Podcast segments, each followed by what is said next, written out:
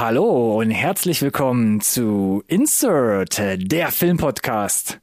Ho, ho, ho, hoffentlich seid ihr durch die Glatteiswoche gekommen. Rutscht mit uns gern in den Jahresabschluss, wenn wir ein letztes Mal für 2022 unsere aktuellen Empfehlungen abgeben. Bei den Neuigkeiten ist einiges passiert, denn wir wissen jetzt, wie es mit Superman und Wonder Woman weitergeht. Oder doch nicht? Ganz sicher sind wir uns bei den Trailern. Hier erwarten uns erste Eindrücke zu Scream Teil 6, dem Barbie-Film sowie einem Planet der Affenklon. Wie immer gilt, bleibt dran, nicht verpassen.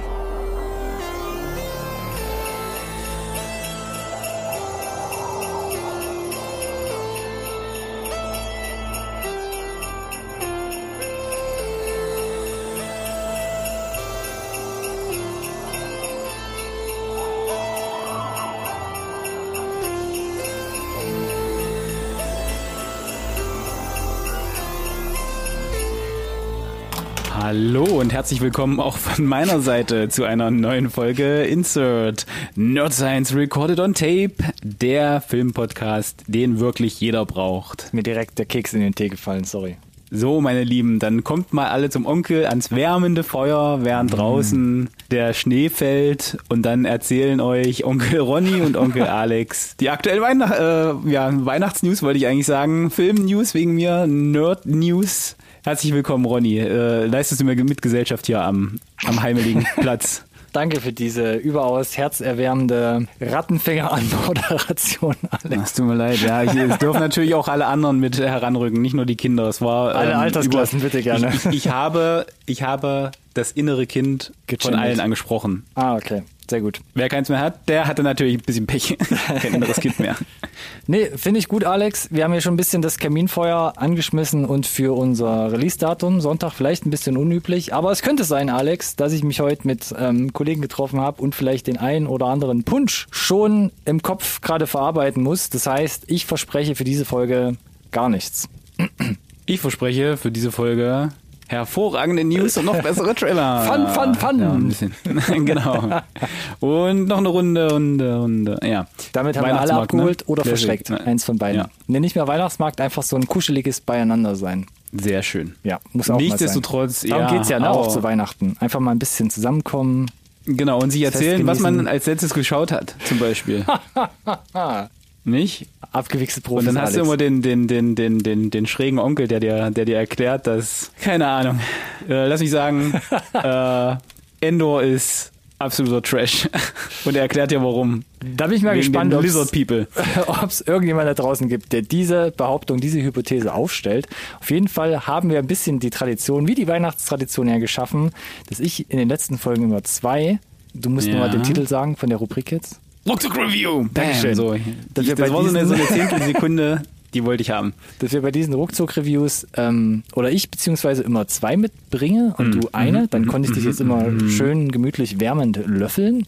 Das ist und richtig. Jetzt hast du aber angeteasert heute, du hast eine krumme Zahl an Reviews mitgebracht und da bin ich ein bisschen, da weiß ich nicht, wie ich dich jetzt quasi von hinten angehen soll, Alex. Ich, ich habe quasi einen Nachklapp eigentlich mitgebracht. Also du hattest es schon mal und ich dachte mir, ich, ich nehme jetzt ein bisschen von meinem von meinem Limelight, das ich so bekomme, wenn ich über meine Reviews spreche und äh, wir, wir gehen nochmal zwei Minuten drüber. Ei, wie wollen wir es machen? Wollen wir mit deinem Nachklapp sonst beginnen, um es können wir quasi aus machen. deinem System rauszuspülen, so Genau, das, Detox-mäßig? das können wir gerne machen. Review-Detox. Dann starte er gerne, Alex. Dann lass mich dir doch mal erklären, warum Endor absoluter Trash ist. Nein, ich habe People. endlich auch fertig geguckt. Nice! Yes, nice. Ist es tatsächlich. Was will ich groß daherreden? Ich muss ja gestehen, ich war lange, bin's immer noch, hin und her gerissen, geneigt. Ich fange direkt mal mit dem Ergebnis an, Uh. eigentlich 5 von 5 zu geben. Weil ich war schon Angeneist. tatsächlich ein bisschen, ein bisschen geblendet. Ja, also es war schon, hat mich schon echt richtig krass weggeflasht. Äh, ging meiner besseren Hälfte genauso. Die war auch maximal enttäuscht, als dann die zwölfte Episode lief. Damn. Die sagt dann zu mir, ich könnte, äh, ist ja vorbei, ich könnte könnte noch so ein bisschen weiter gucken. Ich dachte, ja, kann ich verstehen. Nee, also war überragend. Ich kann immer noch nicht fassen, dass das äh, Star Wars-Universum ist, weil es fühlt sich halt einfach überhaupt gar nicht so an. Es ist komplett freies Radikal aus meiner Sicht und das äh, im besten Sinne, ne?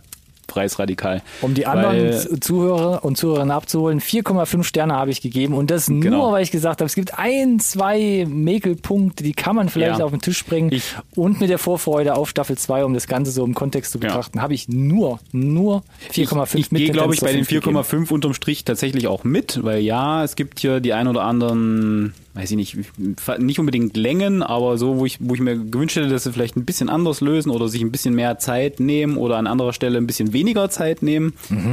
Insgesamt, das sind aber minimal, also das ist wirklich, da bin ich wirklich sehr genau, ne? weil ich war wirklich konstant äh, bestens unterhalten, die Story war unglaublich spannend, unglaublich äh, gut gespielt und was mich da gleich in der ersten Episode mega, mega überrascht hat und mir aufgefallen ist, ist, ist auch unglaublich gut geschrieben gewesen einfach. Schon, oder? Also das hatte ich so ja schon unglaublich versucht gut geschrieben. mitzubringen, ja, mit, mit darzustellen in meiner, in meiner Review letztens. konnte ich fast nicht fassen. Und ich, äh, ja, manchmal verfällt es so ein bisschen in diese, in diese Monologe, aber äh, wir wissen ja, ich bin ein Flanagan-Fan und diese Flanagan-Serien beispielsweise zeichnen sich da auch ein bisschen durchaus, dass ähm, teilweise lang, es lange Gespräche gibt, aber wenn die halt auf sehr, sehr hohem Niveau geschrieben sind und on point sind, ne, dann habe ich da kein Problem, im Gegenteil, dann feiere ich das sogar. Und wenn dann noch hochkarätige Schauspieler das geil rüberbringen, was hier alles ein gegeben ist, dann bin ich relativ glücklich. Und ich muss sagen, wenn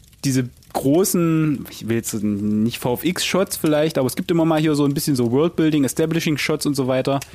Da, da wurden aber auch keine Kostenmumien gescheut, ne? Also das sieht da durchaus echt brachial aus. Ich konnte es teilweise, also Aber sie sind wohl dosierter ähm, Ja, total. eingebracht Steht als überhaupt nicht bei im den Fokus. Filmen oder den anderen ja, Serien. nicht, genau. nicht, überhaupt nicht wichtig. Schmückendes Ähm, Beiwerk, so gesehen. Genau. Und äh, es gibt ja dann, äh, ich glaube in der letzten Episode noch so eine relativ große Massenszene, nenne ich es mal. Mhm. Auch unglaublich aufwendig gewesen. Also das sah auch richtig, richtig dick aus. Äh, Frage an ne, dich, Ich, ich, äh, Gänsehaut, ja, nein? na, du- durchgängig, ja, auf jeden Fall. 100% Gänsehaut. Nee, der, der Punkt ist, ähm, ich hatte, ich hatte ja zum Sehr Beispiel gut. auch beim Herr der Ringe kritisiert, dass du ja bei so Serien hast ja öfter mal, dass dann der Zoom aufhört, Power. ne? Und du weißt, ja, bei Rings of Power, genau. Aber auch bei anderen Serien, Mhm. ähm, gerade wenn es um Massenszenen geht, ne, du, du weißt, wenn die Kamera aufhört zu zoomen, wenn sie weiter zoomen würde, steht da keiner mehr. ne? Und hier, weiß ich, war es sicherlich natürlich auch irgendwie ein bisschen getrickst, ne? Also haben sie ein paar extra Leute, glaube ich, rein dann ge gerotoskopiert, aber Rotoskopie. ich hatte nicht das Gefühl, dass ich diese Limitierung mitbekomme, sondern zwar halt durch Straßenabgrenzung einfach äh, oder Horizontende, ne, es wirkte halt unlimitiert einfach. Also ich hatte nie das Gefühl, dass ich irgendwie an die budgetären Grenzen, die budgetären Grenzen, dass die mir aufgezeigt werden. Also ich, ja, keine Ahnung, ich, ich kann nur sagen, das ist, man muss es gesehen haben, es zeigt einfach, was Star Wars sein kann, dass es mehr sein kann. Das hast du ja, glaube ich, auch schon gesagt, als, als nur Märchen. Sehr unangenehm zu gucken teilweise auch, gerade mit diesem, mit diesem Faschismus, diese, diese äh, Themen, die leider immer wieder aufgegriffen werden, also die Das ist aber ja, ein Schlüsselelement. in der Realität. Das ist ein Schlüsselelement Ja. der ganzen Serie, was sich durchzieht, ne? was du auch so im Detail gerade halt noch nie gesehen hast. In, Ja. in dem Star Wars-Kontext. Und Mega. Wo, wo, worüber ich ein bisschen überrascht war, muss ich gestehen, war mit dem Wissen, dass es die zweite Staffel gibt, dass es natürlich die letzte Staffel ist und dann mit Rogue One, Rogue One sich der Plot ein bisschen schließt. Ja. Wie viel, krass viel Handlung sie tatsächlich noch unaufgelöst lassen. Also wie viele Handlungsstränge na, am Ende der ersten. Ich habe tatsächlich gedacht, dass sie ein bisschen mehr noch fertig erzählen und nicht so viel in der Schwebe lassen. Ich meine, ich wusste ja, es gibt eine zweite Staffel, alles gut, aber du hast ja, glaube ich, gemeint, die machen da episodenweise krasse Zeitsprünge und da bin ich gespannt, wie sie dann eben genau diese, diesen Plot dann fertig erzählen oder diese ganzen Nebenhandlungen noch. Genau, es hieß ja zweite Staffel, zwölf Folgen, aller drei Folgen ist dann mindestens ein Jahr vergangen. Also aller drei Folgen gibt es einen einjährigen Zeitsprung. Genau, da bin ich auch gespannt, wie sie das denn aufziehen.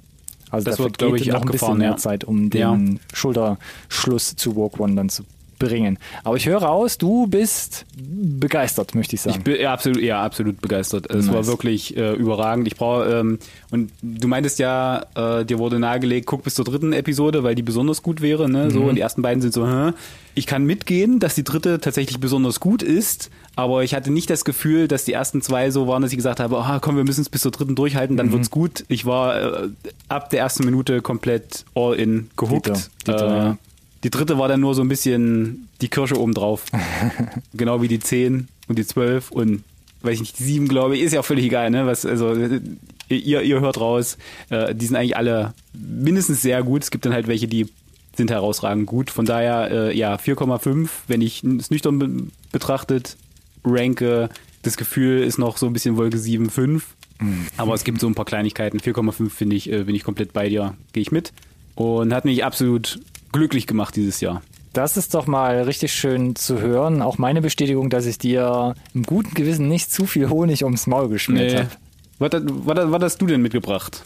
Ich habe was mitgebracht und das schließt sich ganz gut an deine Aussage von gerade eben an, wenn es darum geht, großer Cast, gut geschrieben, Fragezeichen, also was kriegt man dann dann äh, da vor die Füße äh, geballert, kommt das in einem Guss zusammen. Ich habe nachgeholt Amsterdam. Ah, ein Film von David O. Russell, der am 3.11. in die Kinos kam und mittlerweile hier und da verfügbar ist. Mhm, und mhm. äh, David O. Russell hat ja zum Beispiel hochkarätige, also ja, also große Filme gemacht wie American Hustle, Silver Linings, ja, oder damals, wer kann es noch dran erinnern, hat bei mir einen hohen Stellen, äh, Stellenwert äh, Free Kings von 1999. Mhm, mh. Und Amsterdam, und da mache ich jetzt ähnlich wie du gerade bei Endor nochmal, also einen Salto nach vorne, keine Ahnung. Wenn man sich mal die Scores anguckt, gerade bei Rotten Tomatoes, da liegt Amsterdam bei einem Kritikerscore von 33 Prozent. Und das, das ist, ist schon nicht mal mehr gerade so noch okay. Das ist nicht gut, weil das hat mich dann schon äh, gewundert, weil wer gerade auch vom Cast schon mitspielt, ne? Du hast irgendwie Robert De Niro, Christian Bale, Margaret Robbie. Ja. Und wer da noch alles mit drin rumhüpft, das ist schon Wahnsinn und auch viele kleinere Gastauftritte. Es geht im Film, ich versuche es mal ganz kurz zusammenzufassen, weil ich fand den Trailer auch ein bisschen diffus. Es geht im Film um Folgendes.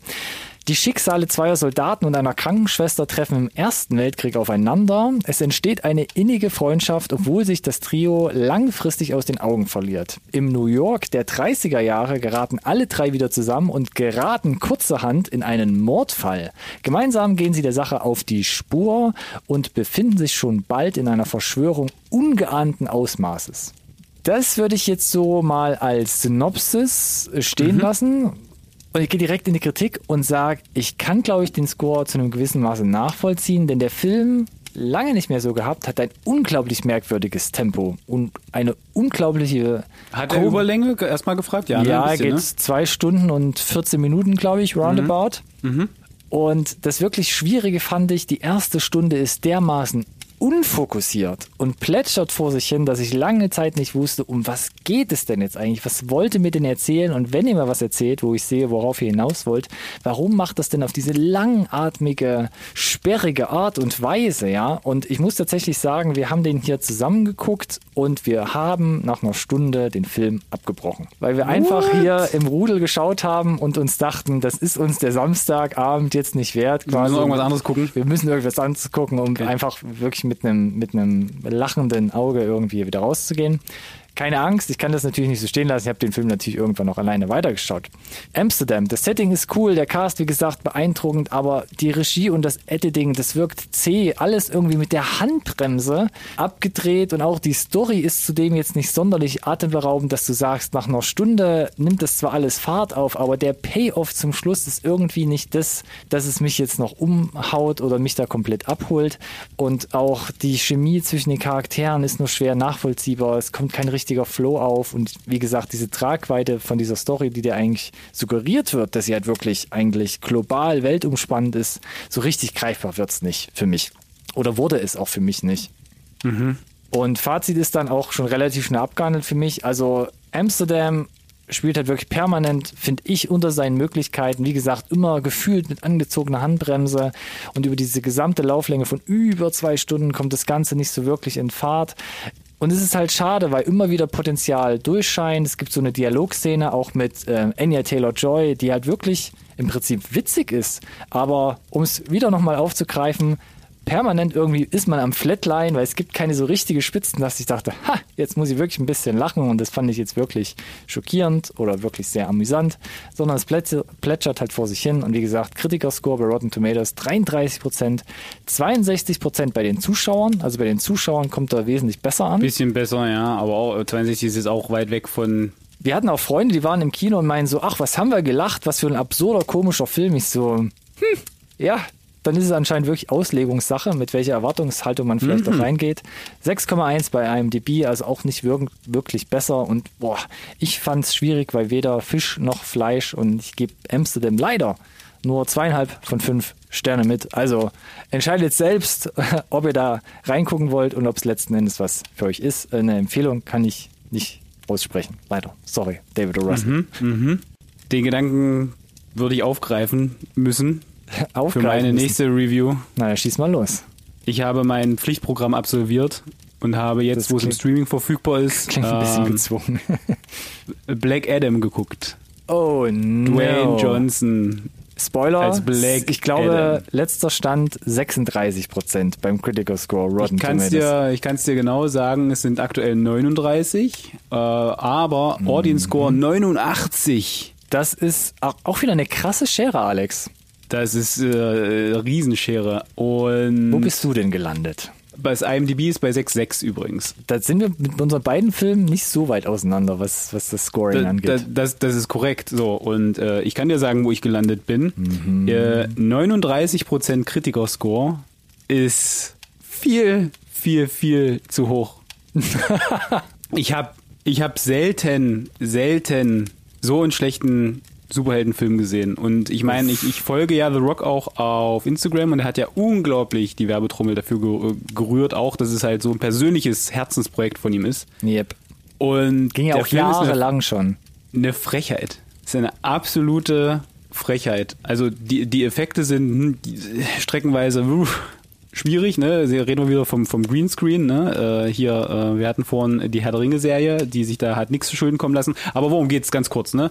Äh, The Rock spielt Black Adam, bekommt von den Göttern vor etwa 5000 Jahren seine Kräfte, kann die aber nicht im Zaum halten, will Rache üben und zerstört da relativ viel Ägypten und wird deswegen von den von den äh, Zauberern eingesperrt und wird in der Heutezeit zufällig wieder gefunden äh, auf der Suche nach eigentlich einer Krone der Unterwelt äh, und dann schickt äh, Amanda Waller, die ja so ein bisschen auch den Suicide Squad unter der, der, der, Fittich hat, also das ist ähm, Extended äh, Universe, nenne ich es jetzt mal, ne?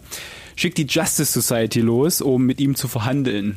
Äh, Justice Ja. Society hier in dem Fall besteht aus Hawkman, Dr. Fate, Atom Smasher und ich glaube Cyclone. Und Dr. Fate ist cool, weil Pierce Brosnan, geil, geil ihn zu sehen, passt auch, finde ich, irgendwie in die Rolle. nie gehört, ja, von den Charakteren. Äh, genau, ist auch okay, weil ähm, sie werden geschickt zum Verhandeln und das Erste, was sie machen, als sie sich das erste Mal treffen und sie wissen, oh, er ist übelst stark und er könnte alles zerstören und wir müssen aufpassen und wirklich Verhandlungsgeschick. Lass nur mich mal so, so, ein, aufs Maul so ein? Beispiel. nur, nur so ein Beispiel, warum dieser Film so eine Frechheit ist. Und sie kommen und sagen, Kneel or die.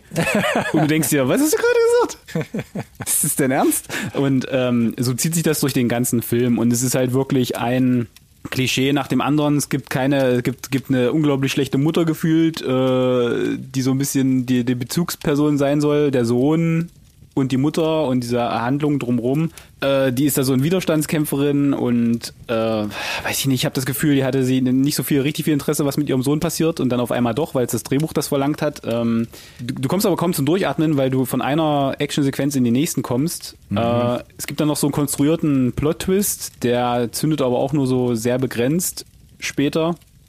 Äh, und dann gibt's dieses klassische, letzten 20, 30 Minuten gibt's noch nochmal auf einmal einen neuen Bösewicht äh, zum großen Finale, der halt super stark ist und der kaputt gehauen werden muss. Ah ja. Ich will es jetzt auch gar nicht zu lang, äh, zu, zu, zu, zu lang ziehen. Ich, ähm, das Budget war da. Hau's ähm, raus, Alex. The Hau es theoretisch, ne? Die Effekte sind zum, zum Großteil sogar ganz, ganz okay. Der Plot ist quasi nicht vorhanden. Wenn das da in der Stadt spielt, dann ist es gefühlt immer die gleiche Set-Extension, nenne ich es jetzt mal. Also es ist immer der gleiche Platz, an dem da die Leute aufschlagen für die Demonstration im Land, für die große Kampfchoreo. Ähm, also dafür, dass das Budget ge- angeblich da gewesen ist, wirkt es dann teilweise, wenn du mal ein bisschen genauer hinguckst, immer wieder klein. Und ich muss gestehen, ich, ich saß die erste halbe Stunde da und hab, hatte das Gefühl, bin ich jetzt zu streng? Gerade mit dem, das gefällt mir nicht, das gefällt mir nicht, das gefällt mir nicht, das gefällt mir nicht, ähm, muss ich es einfach schlucken, aber ich fühlte mich so ein bisschen an Green Lantern erinnert damals. Also, dass du wirklich da saß und dachtest, ah, und das, der, der wird ja gerne immer ran zitiert als the worst of the worst, ja. Ja, der habe ich bis heute nicht gesehen, aber ich äh, folge einfach deinen Worten. Ich hänge an deinen Lippen, Alex. Und ich bin maßlos enttäuscht. Und ich würde, wäre der Aftercredit nicht, auf den wir vermutlich gleich zu sprechen kommen. Wir haben ihn ja zumindest schon mal so halb gespoilert. Genau, der, der, der rettet den Film auf 1,5 Sterne. Wow. Ich, ich kann es wirklich nicht ändern. Unter zwei haben wir, glaube ich, länger nicht mehr gehabt. Ich glaube, ich Ich hatte weiß, letztens ich, irgendwann mal weiß. ich habe auch überlegt, ob ich ihn überhaupt mitbringe, weil ich will ja eigentlich nicht. Hayden, ja. irgendwie bashen und so. Und ich, ich bin ja hier der Superhelden-Guy von uns beiden. Allerdings, Und deswegen ja. schmerzt es mir, äh, schmerzt es mich immer besonders, wenn es halt ein schlechter Vertreter ist. Soll ich versuchen, unsere Ruckzuck-Reviews, ich kann es einfach nicht so schön machen wie du, Alex, nochmal auf einer guten Note enden zu lassen. wenn, du- wenn du kannst, dann, dann gerne. Ich hatte jetzt in den letzten Folgen das oft so gemacht, ich hatte einen Film dabei und dann noch eine Serie und oft war es so, dass der Film als erstes kam, weil er hat mich nicht so überzeugt und dann war eine Serie dabei, die ich ganz gut fand. Und jetzt habe ich eine Serie mitgebracht, neun Staffeln, 201 Folgen, Alex, über acht Jahre. Ich habe mitgebracht The Office. The Office. ja, okay. Ich habe The Office Die amerikanische geguckt. Variante. Die amerikanische Variante, genau. Es gab ja, für die, die es nicht wissen, es gab Ricky ja Gervais so, dreht sich irgendwo gerade im- Ja. beim, beim Weintrinken in der Badewanne um. Richtig, genau. Es gab ja mit Ricky Gervais mal quasi die Original äh, Office-Produktion. Yes. Die wurde direkt nach der zweiten Staffel oder so halb in der zweiten Staffel schon abgesetzt. Da gab es nicht Mhm. viele Folgen. Wurde dann in Amerika aufgegriffen und äh, ich habe jetzt, wo ich das mitgebracht habe, auch nochmal selbst gefragt, wir, wir, sind ja jetzt noch gerade im Jahr 2022. Warum bringe ich das jetzt mit? Und habe auch nochmal kurz geguckt. 2005 begann die Office auf NBC. Mhm. Drei Jahre später erst, auf 2008, kam es zum ersten Mal auf Super RTL, Staffel 1 und 2. Nice. Das ist lustig. Und dann hat es nochmal sechs Jahre gebraucht bis zur Staffel 3 auf Comedy Central 2014. Gab also keine, kein wirkliches Publikum in Deutschland. Es gab kein Publikum, weil man muss im Hinterkopf behalten, 2013 war die Serie schon vorbei. Das heißt, es hat unglaublich Gefühlt lange lief ja auch gedauert. Parks and Recreation nicht zum Beispiel, ne? Diese NBC-Serie, ja, ich ja. weiß es nicht. Ja, Parks and Rec lief ja auch ein, zwei Staffeln auf Comedy Central in Deutsch, aber Ja. sonst nie wieder. Und jetzt wirklich, die letzten Jahre kam die Office in seiner kompletten Länge auf Netflix heraus. Mhm. Ähm, ich kann jetzt gerade eben meine Hand nicht ins Feuer legen. Ich glaube, es ist alles synchronisiert. Ich habe es jetzt, wie wir alles eigentlich gucken, im O-Ton geguckt. Also auf jeden Fall auch Guter Mann, Empfehlung. guter genau. Mann. Ähm, kurz zum Cast, nur zwei Namen nenne ich kurz, weil das sind wirklich die größten Nummern, die halt mitspielen. Zum einen Steve Carroll, der hier quasi diesen sympathisch-unsympathischen Chef spielt und John Krasinski, der es hier mit The Quiet Place, Jack Ryan ähm, mittlerweile einen Namen gemacht hat. Es geht um eine Firma und zwar die Papier-Großhandelsfirma Dunder Mifflin Inc., die stimmt nämlich zu, die Mitarbeiter durch ein Kamerateam begleiten zu lassen und fortan wird in dieser Serie der Büroalltag samt Sticheleien, Albernheiten und allerlei Flachwitzen filmisch festgehalten. Also ja, es ist eine Sitcom, es ist aber keine, also es ist keine Documentary, sondern es ist halt ähnlich wie Parks and Rec, was man vielleicht kennt. Es ist eine Mockumentary und so, So ein eine der ersten für- Serien, die das halt so Ja. umgesetzt hat, das Prinzip. Genau, genau. Und war ja so ein bisschen so der, der, die, die, die Vorlage für sowas wie Stromberg auch, ne? Für, Die- vielleicht, ja. vielleicht kennt man das ja, ne? Eins zu eins halt auch davon halt nochmal für den deutschen Wobei- Markt abgekupfert. Genau, wobei Stromberg nochmal so ein bisschen eine Schippe draufgelegt hat. Vom, Richtig, ja. äh, Cringe-Faktor. Also, ja, ein bisschen sehr, sehr viel mehr Cringe, ja. Ja. Und Ja. ich fand bei The Office, der, der Cringe hat mir auch ein bisschen den Einstieg schwer gemacht in Staffel 1. Denn Staffel 1 von The Office ist ähnlich wie das UK-Vorbild. Das war so 2005, wie man es von vielen anderen Serien oder Projekten kennt, so ein schmuddeliger, digitaler Look, was Ja, also ja. wirklich auch den Look an sich angeht. Cringy Humor, viel Fremdscham. Und ich dachte so, oh boy, ob, ob ich das halt über neun Staffeln durchhalte. Aber Staffel 2 geht's halt, äh, wird's halt sch schlagartig schon besser und es nimmt halt immer mehr zu. High-Key-Beleuchtung, ähm, wesentlich qualitativ hochwertigerer Look. Aber dennoch ist es halt so eine Art Mockumentary, also hast viel so bewegte Kamera und Zooms. Du hast auch keine Lachkonserven, ne? weil normalerweise schalte ich so bei Sitcoms, die im Studio gedreht werden, eigentlich relativ schnell ab, weil ich das nicht mag. Aber hier, ähnlich wie bei Parks and Rec, hast du auch oft Drehs on Location oder halt wirklich Außensets, die das Ganze halt auch ein bisschen wieder ähm, sehenswert machen und so ein bisschen erden. Und ab Staffel 2 gibt es auch immer mehr emotionale Verbindungen zu den Charakteren durch Hintergrundgeschichten, durch Liebesgeschichten, und- persönliche Schicksale. Und du, und du kennst sie ja dann auch einfach, ne? Weil du hast Genau. halt schon eine gewisse Menge an Episoden gesehen, ne? Genau, also wächst halt wirklich so zusammen und diese Serie, wenn du sagst, ich gucke jetzt mir jeden Abend eine Folge an, dann bist du halt halt ein halbes Jahr oder länger halt damit beschäftigt, ne? Und es wächst ja halt so äh, an dein Herz, weil es so ein bisschen zu deinem Alltag irgendwann wird. Und Staffel 2 bis 7 ist echt stark. Es gibt manche Staffeln, die schwanken so ein bisschen im Niveau, aber sonst alles gut. Aber ab Staffel 7, da verlässt dann Steve Carroll die Serie und man muss wirklich sagen, das ist halt wirklich ein Punkt, da habe ich mich schon ein bisschen drauf vorbereitet gedanklich. Man merkt aber, dass es wirklich der Serie nicht unbedingt gut tut, denn es gab bis dahin immer mal wieder diverse erzählerische Versuche, wie man vielleicht die Serie so ein bisschen ausbauen kann, was man mit dem Cast machen kann.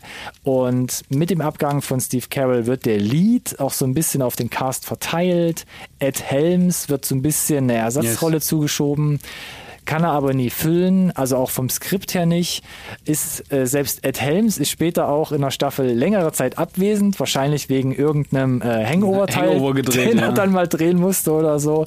Und Staffel 8 und 9 merkst du einfach, puh, da wird ausprobiert, da schwankt das Niveau extrem und da merkt man halt ganz deutlich, also Staffel 7 mit dem Abgang von Steve Carell hätte man vielleicht den Sack zumachen können. Und was ich auch ein bisschen schade fand, das Serienfinale, wirklich die allerletzte Folge von The Office ist wie so eine Art kleine kleines einstündiges Special.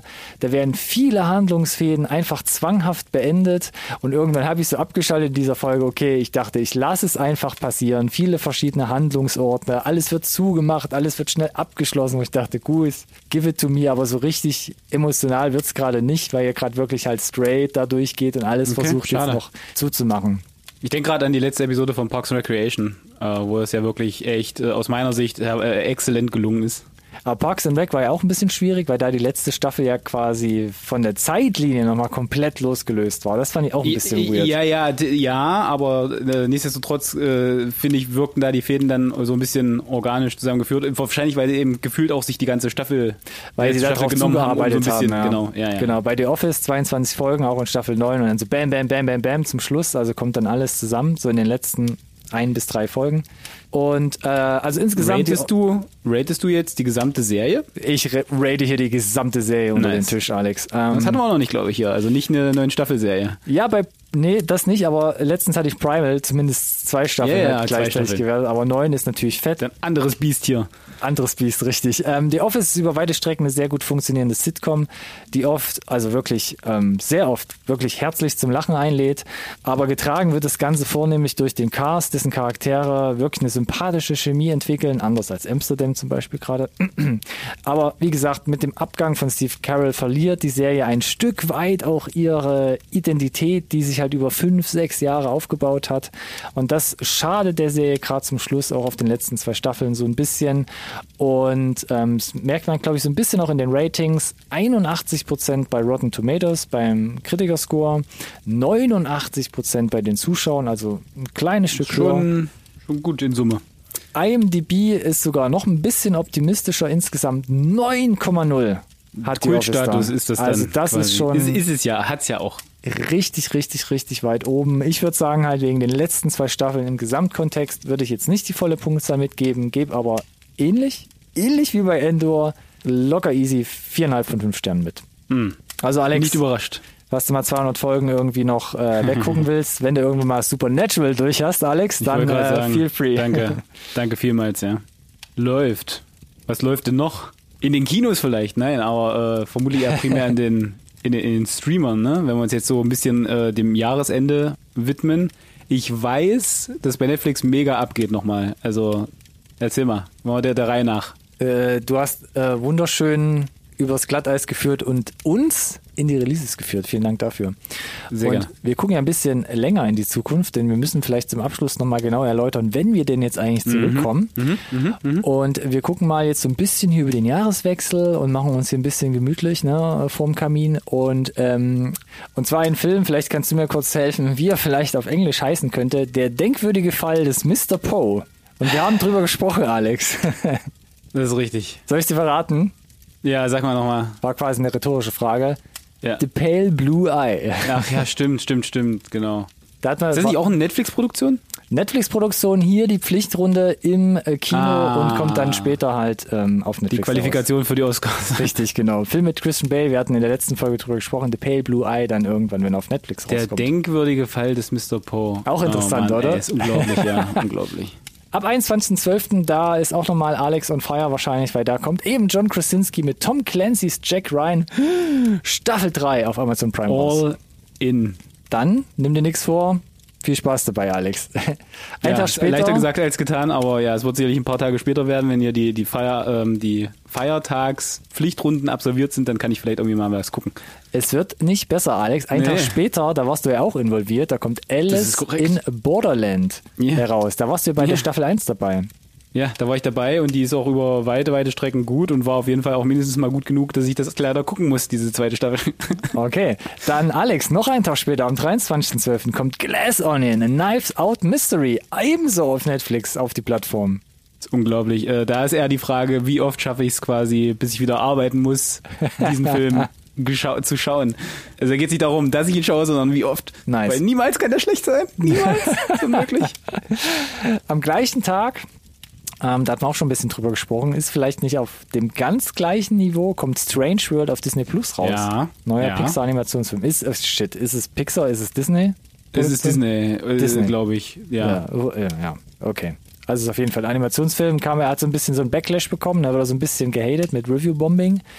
Genau. Ähm. Ist auch kommerziell, glaube ich, gefloppt. Aber Ja. nichtsdestotrotz, äh, ich persönlich bin der Meinung, ja, Disney Plus vielleicht die bessere Plattform und ich würde ihn gerne sehen tatsächlich, weil ich fand den Trailer prinzipiell kurzweilig, unterhaltsam und äh, ja, also nee, vielleicht nicht Day One, aber würde ich gucken, gucken wollen, ja.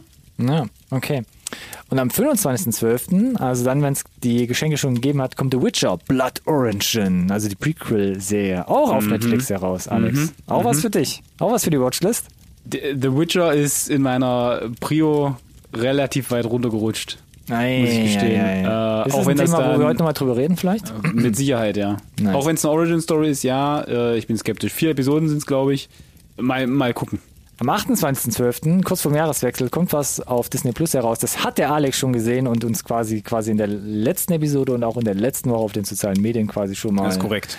empfohlen oder auch nicht. Guckt bitte gerne nochmal nach. Da kommt Barbarian heraus auf Disney Plus. Für die Horrorliebhaber vielleicht. Für die Horrorliebhaber muss man noch ergänzen, stimmt, genau.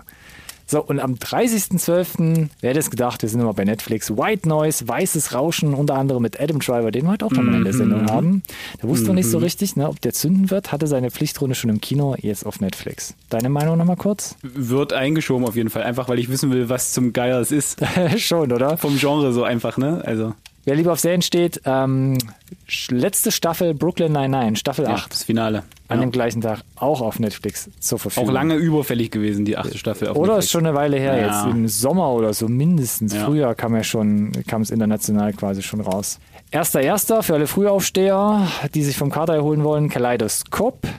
Da hatten wir über den Teaser-Trailer, glaube ich, gesprochen. Da darüber gesprochen, einfach weil an sie ein interessantes, weil ja, weil es als Projekt interessant ist und ich gespannt bin, ob es halt funktionieren wird. Und äh, ich werde es mir, glaube ich, trotz, äh, also auf jeden Fall auch anschauen. Vielleicht jetzt Mhm. nicht sofort irgendwie im Backlog einsortieren, aber mich würde es natürlich schon interessieren. Also eine Serie, wo Netflix behauptet, ihr könnt die Serien in einer freien Wahl, also Reihenfolge eurer Wahl halt Jeder anschauen. kriegt auch irgendwie eine andere Playlist sozusagen, ne? irgendwie sowas. Ich muss aber zugeben, jetzt kam ja vor kurzem noch der Trailer. Und Ja. der war nicht gut gemacht, fand ich. Nee. Der war echt nicht gut gemacht. Normalerweise sind die Netflix-Trailer immer solide, auch wenn die Serie vielleicht dann nicht gut ist, aber ja. Ja. Am Wir werden sehen. 5.1. kommt dann noch was raus, das ist ähm, laut Kritikern schon mal über viele Zweifel haben, und zwar Mhm. The Benjis of Inisherin mit Colin Farrell und Brandon Gleeson, die wieder nach äh, Prügel sehen und sterben zusammenfinden. Ein Ich Film von gerade sagen. Martin McDonough. Ja, also auch der Regisseur von Brügge sehen und sterben und von daher, ähm, den fand ich nämlich sehr, sehr, sehr, sehr, sehr, sehr, sehr, sehr gut. und deswegen habe ich auch hier vielleicht zu hohe Erwartungen. Ich bin gespannt. Also kriegt ja schon mal ordentlich hier Kritiker-Empfehlungen ähm, mitgeschoben. 5.1. Daumen. lief jetzt international schon, ärgert mich ein bisschen, dass es jetzt quasi ein Film für 2023 ist, was den deutschen Mhm. Markt angeht. Aber mal gucken, vielleicht rutscht er noch irgendwie in unsere, in unsere, weiß ich nicht, äh, Pufferzone von den besten Filmen 2022. Kann man bestimmt drüber reden. Fünfter erster gleicher Tag, neuer Film von Guy Ritchies, Operation Fortune. Unter anderem mit, ähm, ich habe seinen Namen gerade vergessen, also Jason Jason Statham ist auf Statham. jeden Fall dabei, Ja. Aubrey Blazer, Carrie Elves und, hilf mir schnell auf die Sprünge, Lucky Number 11. Na, komm. Ach, Josh Hartnett. Ja. Josh Hartnett, genau, Ja, richtig. auch mal wieder zu sehen. Ja, äh, taucht jetzt immer mal wieder hier und da auf, aber nicht so präsent, wie er, glaube ich, vor gefühlt 15, 20 Jahren war. Also war er hier bei Cash Truck, ne? Guy Ritchie war ja auch schon zu sehen, aber auch nur so Ja. eine kleine Rolle hier. Ja. Viel vielleicht ein bisschen eine größere jetzt. Bin gespannt. Und 19.01., also wir machen jetzt einen großen Sprung, aber halt ein großes Projekt, was hier noch auf der Liste steht. Babylon. Deutscher Untertitel Im Rausch der Ekstase. Okay, danke dafür. Bitte gerne. Neuester Film von Damien Chazelle. Und auch hier tanzt die Margaret Robbie wieder wortwörtlich über die Bildfläche. Ja, wird groß, ist äh, Pflichtprogramm. Denke auch, denke auch. Damien Chazelle kann man nicht viel falsch machen und ähm, die Trailer, die bis jetzt kamen, vom Ausmaß, was man da wahrscheinlich zu sehen ähm, bekommt, ein Hauch von Epic, der da mitschwingt. Yes. So viel zu den Releases.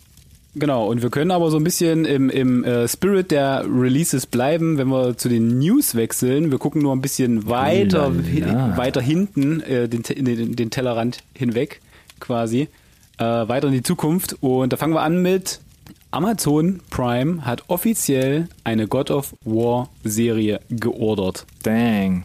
Da kam jetzt der zweite Teil raus äh, für die PlayStation. Äh, Der zweite Kann ich- Teil? God of War Ragnarok kam für die PlayStation, ja. Und äh, ich kann dir sagen, äh, ich habe den Spaß platiniert und das ist äh, also besser als die Eins. Ich bin absolut geflasht gewesen, absolutes Meisterwerk. Und das Gute ist, äh, Creative Director für den zweiten und äh, Director vom, vom ersten Teil äh, war Cory Barlog. Und der ist hier also ein bisschen wie der Neil Druckmann bei, der La bei The Last of Us mit involviert. Von daher äh, habe ich hier ein ganz okayes Gefühl bisher. Schauen wir mal, interessant ist, Amazon reißt ja so ganz äh, scheinbar so die ein oder andere Spielelizenz auch unter den Nagel. Kommen wir A gleich nochmal zu äh, und B haben die, ja- die haben doch auch Fallout in der Pipe. Da gab es ja schon Behind the Scenes. Ja, ähm, zwei Fragen. God of War hat aber mehr als zwei Spiele oder bringe ich gerade was durcheinander? Nein, ja, völlig, Entschuldigung, äh, der, der Vollständigkeit halber, ja. Ich rede von den zwei Spielen, wo es so ein bisschen einen Soft-Reboot gab in der nordischen Mythologie und äh, nur die habe ich hier erwähnt, weil wohl schon klar ist, dass die Serienadaption äh, in der nordischen Mythologie sich auch ansiedeln wird und nicht in der griechischen Mythologie wie äh, die, ich glaube, fünf Spiele zuvor. Okay. Und zweite Frage finde ich ganz interessant. Mhm. The Last of Us geht ist ja ein PlayStation Exclusive, also kommt über Sony und geht zu HBO und God of War ist doch ähnlich, geht jetzt aber zu Ja. Prime lizenztechnisch. Auch korrekt. Aha, okay. Sony scheint da nicht wählerisch, je nachdem, wer halt mit den größeren äh, Geldbeutel Geldsäcken. an, angefahren kommt, weiß ich nicht. Ja. Aber äh, ich bin, wie gesagt, ich bin gespannt. Klingt Ja. erstmal vielversprechend. Ähm, Könnte was wir werden. sicher, sicher sein können, äh, also mehr als vielversprechend ist der gute Hayao Miyazaki. Gesundheit. Ist ja eigentlich offiziell in Rente gegangen. Also hat quasi den das, das vorgemacht, was der Emmerich jetzt versucht und hat sich gedacht, weißt du was, das ist alles Mist, ich komme nochmal zurück und ich mach's selber. Äh, ihr haut nochmal einen Film raus. Äh, How Do You Live ist der Arbeitstitel aktuell, basiert lose auf einem Buch von 1937 und offiziell Synopsis ist äh, Coming of Age von Studio Ghibli. Und ich sage, sag mir wann und wo. Weil klingt gut aus meiner Sicht. 14. Juli ist es in Japan im Kino. Ja. Deutschen Starttermin, äh, nochmal einen deutschen Titel, irgendwie gibt's noch keine weiteren Infos. Kam jetzt auch recht kurzfristig die Info überhaupt über Social Media von, von Ghibli. Ja. Mit einem, auch nur mit einem Plakat, gibt noch nicht mal einen Trailer. Um alle nochmal abzuholen, der letzte Film, den habe ich tatsächlich auch nicht gesehen, muss ich ganz ehrlich zugeben, wie der Wind sich hebt, weil Ja, der deutsche der Titel Wind sich von hebt, ja. 2013 schon ewig auch lange her. richtig, richtig guter Film. Aber von Miyazaki, Shihiros Reise ins Zauberland, Prinzessin Mononoke, Mononoke. ja, und dann vorher noch mein Nachbar Totoro, Schloss im Himmel. Yes. Dios mio, also hat hier wirklich die größten Studio Die, gro die Ghibli-Filme. größten Bretter eigentlich in der Anime-Geschichte gehen halt zu 80% auf seine Kappe, würde ich mal sagen. Ja, wow, wow. Ja. Und er kommt jetzt nochmal zurück und ähm, will hier doch Ja. nochmal was aufs Parkett schmeißen. Ähm, Ja. Auch da bin ich gespannt und wäre jetzt für mich auch nochmal ein Kicker, nochmal seine letzten Filme wirklich endlich mal nachzuholen. Tut mir ein Wie der bisschen Wind sich hebt, so. ist wirklich richtig dolle gut. Okay, notiert, Alex. Notiert. So, über den Tellerrand geschaut, wo geht's vielleicht nicht so gut weiter? Wieder so eine Nachricht, wo wir, glaube ich, schon öfter darüber gesprochen haben und es wird Warner nicht Discovery nachvollziehbar. again. Es ist wie so ein, ich habe wirklich das Gefühl, ne, wenn, also Warner Discovery Mensch geworden wäre so ein, lass uns mal mit hinterhergehen, lass mal mit der Kamera draufhalten, wir- gleich, gleich, pass- gleich macht er wieder was Dummes. Ne, so wie bei der Simpsons-Episode, oder? War das auch ein bisschen. Wäre so ein bisschen wie die Home-Videos, ne? America's Ah, Funniest. Home-Videos. Ja. Also jetzt wurde bekannt gegeben, die ziehen etliche Formate von den eigenen Plattformen Also prominentestes erneut, erneut erneut, ja. Und prominentestes Beispiel jetzt zuletzt Westworld, ganz What? frisch abgesetzt, haben wir drüber gesprochen. What the fuck, Alex?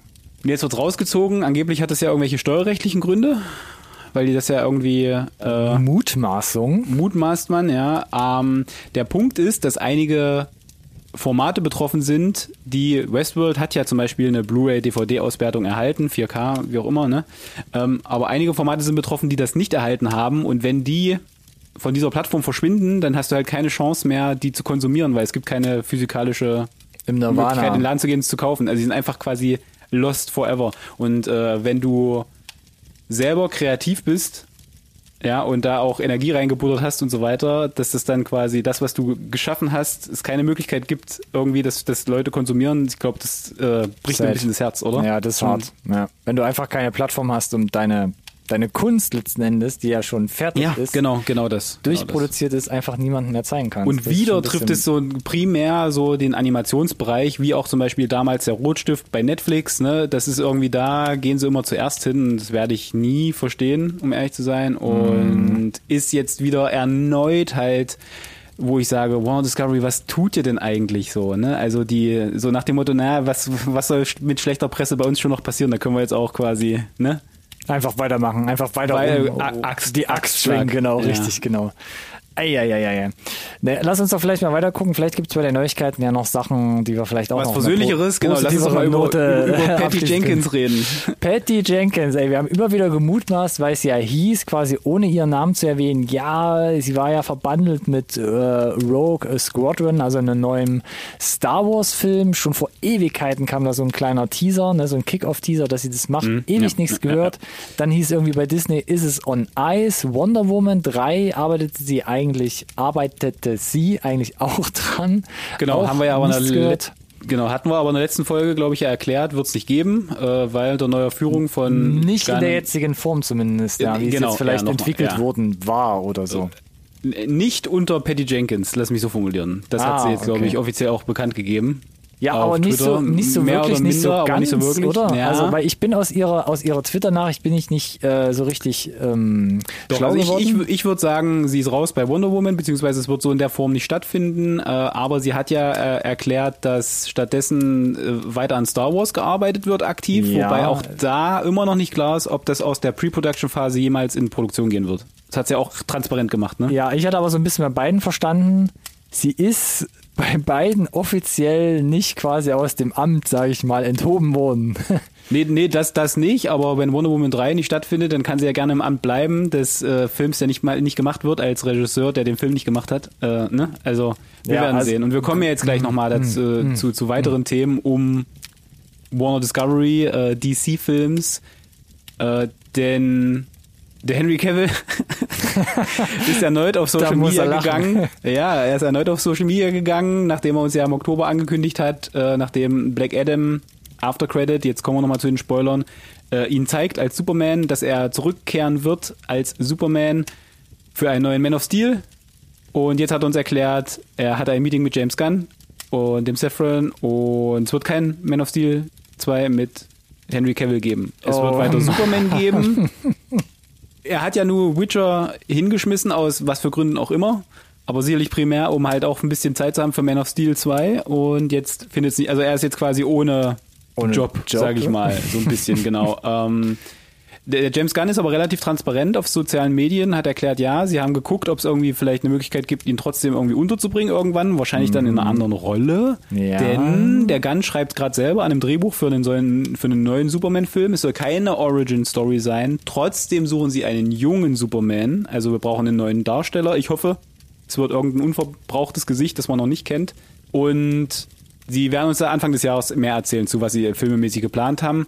Und jetzt kam im Nachklapp ganz frisch die Info rein, dass äh, er ist ja ein kleiner Nerd, der Henry Cavill, dass er an einer Warhammer-Serie für Amazon Prime arbeiten wird. Da sind wir Wow. wieder bei Amazon Prime. Und ich bin da komplett raus aus diesem Universum. Aber das Same. ist ja ein riesen Milliardenkomplex. Das produziert ja, das sind ja diese Miniaturen und da gibt's da gibt's Bücheradaptionen. es gibt Dutzende Spiele mittlerweile, die, da kommen mehrere pro Jahr raus. Also da gibt's ein riesen Fandom und auch scheinbar ein, ein, ein Haufen Budget und Leute, die du damit mega abholen würdest. Und er hat immer wieder gesagt, dass das ein Herzensprojekt für ihn ist und dann ha- habe ich trotzdem so ein bisschen Witcher-Vibes, weil das war ja auch ein Wie Witcher, Herzensprojekt. genau, ja. Er wird aber hier auch ausführender Produzent sein. Also nicht nur Hauptdarsteller, sondern auch ausführender Produzent. Und dann hat er Skin in the Game. Dann kann er nicht einfach sagen, naja, ich bin in der zweiten Staffel raus, ich mache weiter euch den Produzenten, aber nicht mehr den Darsteller. Aber da, er, er, er hat schon das offizielle Go auch bekommen. Ne? Das hat er sich nicht selbst ausgedacht, dass er da jetzt eine Warhammer-Serie als Drücken wir mal die Produzent, Daumen. Er hat ja äh, gesagt, äh, äh, zu diesem, äh, er hat ja auch, glaube ich, die, die Announcement für Superman war ja auch offiziell abgestimmt mit, mit Warner. Das hat er ja, glaube ich, explizit so erwähnt, dass das Studio ihm gesagt hat, mach das. Und dann hat die neue Führung halt die Rolle rückwärts gemacht. Also Henry Cavill sagt, äh, er geht von Witcher, macht Superman. Schwierig. Jetzt heißt, er macht keinen Superman, er ist da raus. Jetzt hat er quasi keinen Witcher, keinen Superman, sagt jetzt aber auch direkt stattdessen, er arbeitet an einer Warhammer-Serie. Also, ich, ich lass mich abschließen mit, äh, er war doof, glaube ich, in der aktuellen Situation mit dem Track Record, den Warner Discovery an den Tag legt, Warner Discovery zu vertrauen. Und jetzt stehen wir da und haben im Prinzip zwei ruinierte Franchises durch. so ein bisschen seine Naivität, sag ich mal. naja, vor naja. allem wenn du halt Erwartungen oder Bedürfnisse wächst vielleicht, wo es danach halt direkt heißt, nee, kommt doch Ja. nicht. Also Abstimmungsproblem, ja, vielleicht ist er da ein bisschen auch halt den Aussagen auf den Leim gegangen, aber jetzt wissen wir es halt. Bei The Witcher ist er raus, Superman wird nicht kommen. So. Aber äh, wir haben Teaser für Projekte, die auf jeden Fall kommen, mitgebracht in unserer Uh, Trailer, Trailer-Sektion. Genau. Nice. Und äh, lass mich kurz machen. Wir haben einen ganz kurzen ersten Teaser äh, bekommen für Scream 6. Den habe ich hier mitgebracht. Äh, Scream 5, wie lange ist das her, Alex? Äh, zwei Jahre.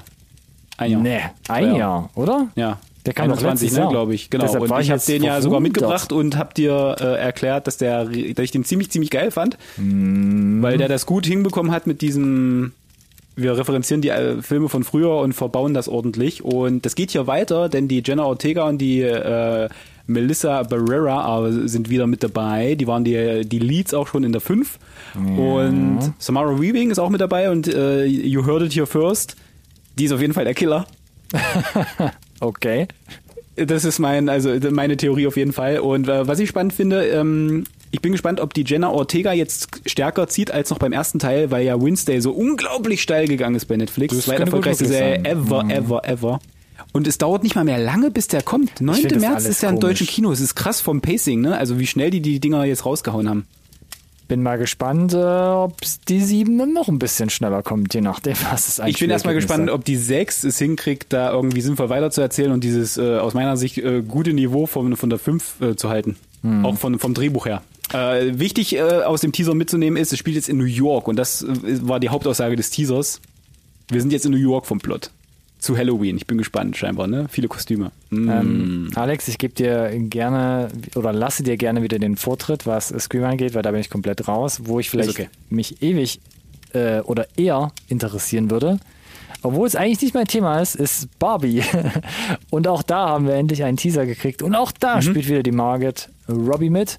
Äh, an ihrer Seite noch Ryan Gosling. Und ähm, ich war ein bisschen gespannt, was uns jetzt ein Barbie-Teaser bringen kann. Yes. Aber wenn ein Film über diese Kultpuppe Barbie Mhm. eine absolute 2001 Weltraum-Odyssey-Referenz ist, äh, dann da muss ich schon ein bisschen meinen Hut ziehen und sagen, ja, das ist witzig gemacht. Und ich bin Ja, ich gespannt, muss aber was, gestehen, was da kommt. also ja, dieser Kniefall mit äh, Zarathustra und so, ne, äh, Mhm. mega. Aber ich hinterfrage so ein bisschen, wer ist denn dann die Zielgruppe? Weißt du, was ich meine? Wer, wer, wer, wer kann diesen Deep Cut verstehen? Weißt du, für wen ist der Film? Ich Und, weiß es äh, auch nicht so ganz. Vielleicht, Ansonsten, ich, ich, ich habe natürlich auch gelacht, ne, keine Frage. Und am Ende hast du ja nur kurz fünf Shots äh, in, in fünf Sekunden, die dir ein bisschen was vom echten Film zeigen. Das sah abgefahren aus. Schein, wird, scheinbar wird viel gesungen und gemusicalt. Ähm, ich bräuchte jetzt noch ein bisschen mehr. Es war lustig, ich habe gelacht auf jeden Fall, aber jetzt brauche ich noch mal einen richtigen Trailer, bitte. Danke. Und aber ich glaube, wir haben ja noch ein bisschen- 2001 ist ja schon sehr, sehr ikonisch. Also ich glaube, man versteht keine das Frage, schon. aber genau. nicht vielleicht für, weiß ich nicht. Es ist ein Teaser-Trailer. Wäre es jetzt 16 ein Trailer gewesen? 20. Ja, genau. Ich bin auch mal gespannt auf den Trailer. Ich glaube, der wird dann komplett in eine andere Richtung gehen. Hast das glaube ich nämlich auch. Äh, wir haben ja noch ein bisschen Luft. 20. Juli wird die Nummer in Deutschland ins Kino kommen. Ich bin wie immer gespannt. Genau. So, dann kommen wir von dem Knallbunden zu ein bisschen was Ernsteren, möchte ich sagen. Ja, ja. Man könnte es fast sagen, wir haben noch zwei richtige Tier-Jerker mitgebracht. Und zwar hatten wir ebenfalls nach dem Teaser von The Whale jetzt diese Woche auch einen richtigen vollwertigen Trailer zu The Whale. Bekommen mit Brandon Fraser in der Hauptrolle, der ja hier auch schon ordentlich von den Filmfestivals Applaus mitbekommen Genau. hat. Das bescheinigen uns auch jetzt erneut die Tafeln im Trailer. Das ist äh, Performance of a Lifetime auf jeden Fall. Und wir müssen gespannt sein, was letzten Endes hinten für uns rauskommt, denn Rotten Tomatoes sagt bis jetzt 68% Critiker Score. Das ist so mm, solide höchstens. Schauen wir mal. Ich bin, ich bin prinzipiell Team Aaron, äh, Darren Aronofsky. Ähm, werden wir ihn auf jeden Fall auch angucken. 27. April ist Kinostart. Und ich werde mir auf jeden Fall ein eigenes Bild machen müssen. Der Trailer hat mir jetzt auch nur so semi weitergeholfen. Ich glaube, Tier Jerker ist schon eine ganz gute Beschreibung, denn auch die letzte Szene, das war so. ja, ja, ja. Da könnte man schon ein bisschen so dieses Os Oscar-Bait wieder so unterstellen. Von daher, mh, ich halte erstmal meine Füße still und bin gespannt. Zum Thema Oscar-Bait. The Zach Braff ist zurück äh, mit A Good Person und hat direkt seine, nee, angetraute ist er nicht, aber seine Florence Pugh in die Hauptrolle gecastet. Die sind ja liiert, die beiden. Und ja, wie könnte man den dann noch an die Seite stellen? Morgan Freeman, Molly Shannon als Mutter, äh, Morgan Freeman als Papa und ja, der Plot äh, alleine ist ja schon. Also nicht als ihr Papa, muss man jetzt sagen. Ach so, Als der Entschuldigung. Papa Ja, von ja. der, ja. Mhm. Ja, äh, ist, ist ein bisschen kompliziert, äh, ist in einen äh, Autounfall verwickelt aus Versehen und dabei äh, kommt irgendwie die, äh, die Schwägerin ums Leben, die oder die Schwägerin, die zukünftige, Die Tochter von Morgan Freeman dann im Film. was die ja. Tochter von Morgan Freeman ist und die Schwester von ihrem Lebensgefährten, die sie heiraten möchte, ne? Und da geht es dann so ein bisschen um Schuldgefühle, selber damit klarkommen, Trauer, äh, wobei Verlust. Trauer, wobei für mich es suggeriert hat, dass sie keine Schuld hatte eigentlich. Sondern Das sieht war so halt aus, Unfall, ja. blöd. Ähm, Aber sie ist letzten Endes quasi die, die dafür verantwortlich die über, gemacht wird. Genau, und Natürlich. sie ist halt, weil sie ist halt die, die überlebt hat, ne? So. Yes. Und ja, es äh, klingt nach sehr schwerer Kost. Klingt, sieht aber auch ein bisschen aus, als würde er versuchen, das Ganze wieder in so einen positiven Spin zu geben. Das suggeriert Mhm. mir zumindest dann das Finale vom Trailer. Und ja, sie äh, sieht charmant aus, lass mich so formulieren. Ich habe ja Äh, letztens noch gesagt, bei Don't Worry Darling und anderen Florence Pugh-Produktionen, die zurzeit ja quasi Kino und VOD fluten mit ihr, ich sehe sie sehr gerne, habe ich vielleicht schon mal an der einen oder anderen Stelle erwähnt. Mir hat bis jetzt so ein Film gefehlt, wo ich sage, so, das ist so diese, jetzt muss ich auch schon sagen, wie die, bei diesen Filmtafeln, so diese Breakout-Performance. Yes. Hier kann ich mir vorstellen, Wer fast schon, wieder, fast schon wieder zu dick, aber vielleicht muss man gucken, Zach Braff traue ich eigentlich zu, dass er vielleicht ein ganz gutes Händchen da beweisen kann, aber let's see. Ich bin zumindest sehr Ja. froh darüber, Morgan Freeman nach einigen Mega. B- und C-Movie-Produktionen, die jetzt da irgendwo rumgeisterten in den letzten Mal wieder was Monaten, Ernstes, ne? So. mal wieder was Gutes zu sehen, also Ja, hoffe ich was, zumindest. Was Ähm, Ernstzunehmendes. Mhm. Yes, bin gespannt. Ähm, gab, glaube ich, noch kein deutsches Release-Datum Es gab kein, kein Release-Datum, es Ja. wird aber gemunkelt, dass es eventuell direkt Sky-exklusiv äh, ins Streaming geht. Äh, Wäre schade, glaube ich, aber mal abwarten, wir halten euch da auf dem Laufenden. Im März geht es auf jeden Fall in den USA los. Lass uns noch zu was kommen, was wesentlich bunter wieder ist, Alex. Und auch hier haben wir schon mal eine ganze Episode drüber gesprochen, vor einiger, einiger Zeit. Und zwar Spider-Man. Und jetzt muss ich mal überlegen, jetzt bin ich mit den deutschen Titeln wieder ganz durcheinander Ja, der, neue, der deutsche Titel ist The New, äh, The New Universe, glaube ich, ne, oder? The New Universe ist auch egal. Auf jeden Fall Spider-Man Across Spider-Verse. Spider-Verse. Der englische Titel, und das ist quasi der Nachfolger zu, hilf mir da auch nochmal, Spider-Man äh, Into the Spider-Verse? Into the Nicht? Spider-Verse. Ja, keine Ahnung, frag mich. Möglich, Ihr wisst, worum es geht. Ist die Fortsetzung. Genau. Miles äh, Morales. Genau, und ich hatte gehofft, wir kriegen einen richtigen Trailer. Trailer. Ähm, das hier ist. Ist es ein offiziell guter, auch, Es ist ein guter Trailer, aber es ist gefühlt eher ein Hype-Trailer für mich, weil ja, ein bisschen äh, teaserig. Zwei Drittel verbringen sie mit einem Recap aus dem ersten Teil, was nicht schlimm Ja. ist, weil bester Animationsfilm aller Zeiten. Nahtlose Integration, kann man aber sagen, vom Animationsstil Ja, auch. und es, äh, es sieht überragend aus und es gibt ja schon die äh, ersten Webseiten, die auseinandernehmen, wie viele Spider-People du siehst, Ja, in, woher, weil es sind abgefahrene Shots dabei und ich brauche eigentlich keine Trailer. Ich bin am 1. Juni da im Kino, weil es äh, Mit kann, kann, ich wiederhole mich wie bei ähm, Glass Onion, es kann unmöglich schlecht werden. Ja, so viel dazu. Ich bin auch mega geil, wir haben die ganze Zeit nur drüber gesprochen. Mega Animationsfilm, geil, geil, geil. Ähm, Und jetzt haben wir noch was Perfekt. komplett gaga mitgebracht. ich habe es nicht 65. kommen sehen. Sorry, ja, ich habe ich nicht. reingesprochen. 65, richtig. Ich habe es auch nicht kommen sehen. Ein Film mit Adam Driver und geschrieben und Regie geführt von Scott Beck und Brian Woods. Und keine Angst, falls ihr die nicht zuordnen könnt, guckt den Trailer, wenn ihr wollt. Da kommen mindestens zwei, drei Tafeln, die euch sagen, das sind die Leute, die A Quiet Place eins Hm. geschrieben und an der zwei Mhm. zumindest halt mitgeschrieben haben. Ja. Jetzt hier Und- Regiedebüt. Ja, Drehbuch und Regie quasi. Ja, richtig, genau. Und ja, äh, Ja, Adam Driver scheint irgendwie äh, Menschen durch die Galaxis zu befördern. Warte, be bevor du loslegst, ich möchte ganz Ja. kurz sagen, für alle, die gerade zuhören, wenn ihr nicht gespoilert werden wollt oder wirklich komplett jungfräulich in den Film gehen wollt, dann überspringt jetzt vielleicht unsere Trailer-Besprechung. Ey, ganz ehrlich, Alex. aber jetzt, jetzt spoilern wir schon, wenn wir mit Trailer besprechen, äh, lassen wir mal die Kirche im Dorf. Ja, aber Ähm, ich, äh, ich, ja, aber leg, leg, leg du erst mal los, weil ich habe Es kann wirklich eine nicht zentrale der, Frage. es kann nicht der, der krasse Plot-Twist sein, sorry, weil der Trailer gibt's ja schon vor. Aber das- Äh, das und hab es ich mich im Titel. gefragt. Äh, es ist auf dem Plakat drauf, es steht auf dem Plakat. Aber warum, Ronny. Alex? Warum? Wäre das nicht Keine eine Ahnung. geile, wäre das Wäre ein eine geiler geile Twist Aktion gewesen, gewesen, ja. Ja, oder? ja. Also entweder Ähm, zücken sie dann noch halt noch mal eine Karte aus dem Ärmel, wo sie sagen so, wow, oder du gehst jetzt ins Kino mit, ja, dann gucke ich mir dann, wie er da sich durchkämpft. That's it. Ich, so, also nochmal, Adam Driver Ich- boxiert Menschen durch die Galaxis, äh, gerät in Asteroidenschauer, landet auf einem Planeten, ähm, sammelt dann da nebenher noch irgendwie die Einen Ariana Greenblatt ein, ein kleines Mädel. Das ist übrigens die, die Gamora in den Rückblicken mit Thanos, für, für, falls das jemand interessiert. Und Marvel? ha- hat man also schon mal gesehen. Und stellen fest, dass sie aber da nicht alleine sind, denn es ist die Erde und es ist, der Titel ist 65, 65. Es ist 65 Millionen Jahre in der Vergangenheit und es ist Jurassic Park. Vor Jesus Christ, genau. Genau. Äh, also, oder Jurassic World ja an der Stelle. Also es gibt Dinosaurier-Action, denn äh, da muss sich den erwehren mit den Fähigkeiten der Zukunft. Also es ist so ein bisschen gefühlt, also Adam Driver channelt ein bisschen seinen Predator. Ne? Technologie der Zukunft, um Ja. sich gegen die Dinosaurier zu wehren. Und that's it. Und ich sage, ich hatte die gleichen Vibes, so ein bisschen wie bei Cocaine Bear, dieses, es wird garantiert Kopf Cocaine aus. Adam Driver, go for it halt. Ich erwarte da keinen weiteren Twist, Ronny. Und ich bin mir nicht sicher, dass es ein guter Film wird. Und ja, ich werde ihn gucken. ja, war für mich auch eine Mischung aus I Am Mother, Jurassic Park, World, whatever und vielleicht, wie ich am Anfang gesagt habe, auch noch so ein bisschen Planet der Affen, auch so ja, drin. und dann gab's noch den hier mit Will Smith und seinem Sohn, After, äh, After der Earth. Shyamalan-Film, After ja, Earth. After Earth. Aber stell dir vor, Nur du guckst halt. Planet der Affen und der Twist wird dir halt am Anfang direkt im Trailer mitgegeben. Ah ja, Yes. gut, da gucke ich halt den Rest, wie es passiert ist. Nein, kriegst du nicht mit, weil Ich, ah, wie gesagt, ich weiß es nicht. Ich weiß nicht, ob der Film den Anspruch hat, noch einen Twist mitzubringen. Aber ich, also, oh, ist Aber eine ja. geile Idee. I, I, An für ich- sich eine geile ja. Idee, ja. Ja, I don't know. I don't know. Vielleicht wissen Scott Beck und Brian Woods auch noch nichts von der Marketingkampagne, die jetzt gelauncht wurde. Kam ja auch relativ es plötzlich. sieht auf jeden Fall insgesamt vom Production-Niveau ganz gut aus. Sieht gut aus. Sieht nicht mega aus, sieht aber auch nicht super trashig aus. Ich glaube aber, dass es ein bisschen in die Richtung gehen wird. Ja. Aber das muss ja nicht schlecht sein. So Nein, Action, definitiv Science-Fiction, nicht, aber Trash. ich verstehe das nicht mit der, dass sie die Hand Vielleicht erklären sie aus- uns ja, dass wir alle abstammen eigentlich von Adam Driver. Adam. Alex, Adam. Adam. Oh mein Gott, das ist der Twist, Ronny. Er spielt sich selbst. Bam, bam, bam. Nice. 9. März Äh, wolltest ihr habt hier zuerst gehört. Äh, wir rennen jetzt erstmal irgendwie noch äh, zum, zum Patentamt und reichen das ein. Von Trademark, daher ja. äh, würde ich sagen, sollten wir jetzt hier den Sack zumachen. Sag den mal, wo die auf uns auf, in den sozialen Medien finden, Ronny. Komm.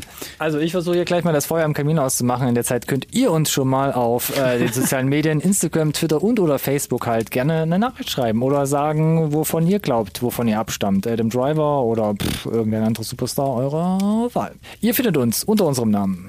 NSRT Podcast. Benutzt äh, bitte gerne auch den gleichnamigen Hashtag, der da lautet. NSRT Podcast. Wie immer, das ist einfach, das kann sich wirklich jeder merken. Und dann würde ich noch sagen, 30 Sekunden bei Spotify reingehört und uns eine 5-Sterne-Bewertung da gelassen und So das gleiche auch bei iTunes. Äh, äh, Bevor ich schließe, sage ich dir, Ronny, eine von den weiteren Personen, die aufgetaucht wird, ist Eva Green.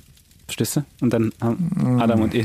Ähm, ich Nach wie vor, ihr habt es hier zuerst gehört. Wenn es ziehe mich stimmt, jetzt mit, alles mit, dieser, mit dieser Qualität vom Feuer zurück und äh, verabschiede mich für dieses Jahr zumindest und sage Ja. nochmal vielen lieben Dank, Ronny. Ich muss Äh, noch schnell sagen, bevor mir gleich die Hütte ja. abbrennt oder uns. Ich würde, Ende glaub ich, Januar geht's weiter. Ja, Ende Januar will ich schon sagen. Ne? Yep.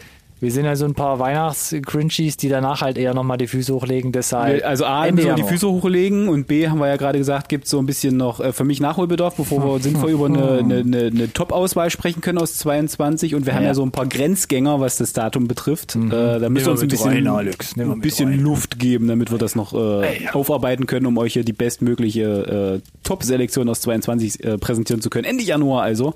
Klasse statt Masse, wie immer. Und jetzt, Ich liebe aber es. wirklich, Ronny, Ich, ich versuche. Besinnliche Ich habe den Blasebalg. Nee, Feiertage. Blasebalg ist nicht so gut. Ja, nee, Blasebalg macht das Gegenteil. Löschdecker, Alex. Besinnliche Feiertage, schöne Weihnachten. Wir ein paar äh, Spekulatius rein. guten Rutsch wegen mir und Die leicht entflammbaren. Oh. bis nächstes Jahr. So. Hast du was müsste hinzuzufügen? geregelt sein. Nee, ähm, quasi, nee. Es brennt lichterloh und ich sage danke für das Jahr, Alex. Wir haben ja ein bisschen chillig hier gestartet, aber wir lassen es ist jetzt auch in Ruhe ausklingen. Es, es, es wird auf jeden Fall schlimmer werden in 23, bin mir sicher. Danke fürs weiterhin Mitmachen, Alex. Danke fürs Zuhören an alle Zuhörerinnen. Das ist das Wichtigste, Und ja. ähm, ihr schaltet gern wieder Ende Januar rein, wenn es heißt NSRT Podcast. Neues. Jahr, neues Glück. Fünfte, fünf- fünfte Staffel, glaube ich, hieß der. Oh, damn it. Damn it. Da gibt's Damn. was zu feiern, Alex. Bis dahin. Nice. Hebt die Ciao, Gläser. ciao. Macht's gut. Guten Rutsch. Bis dahin.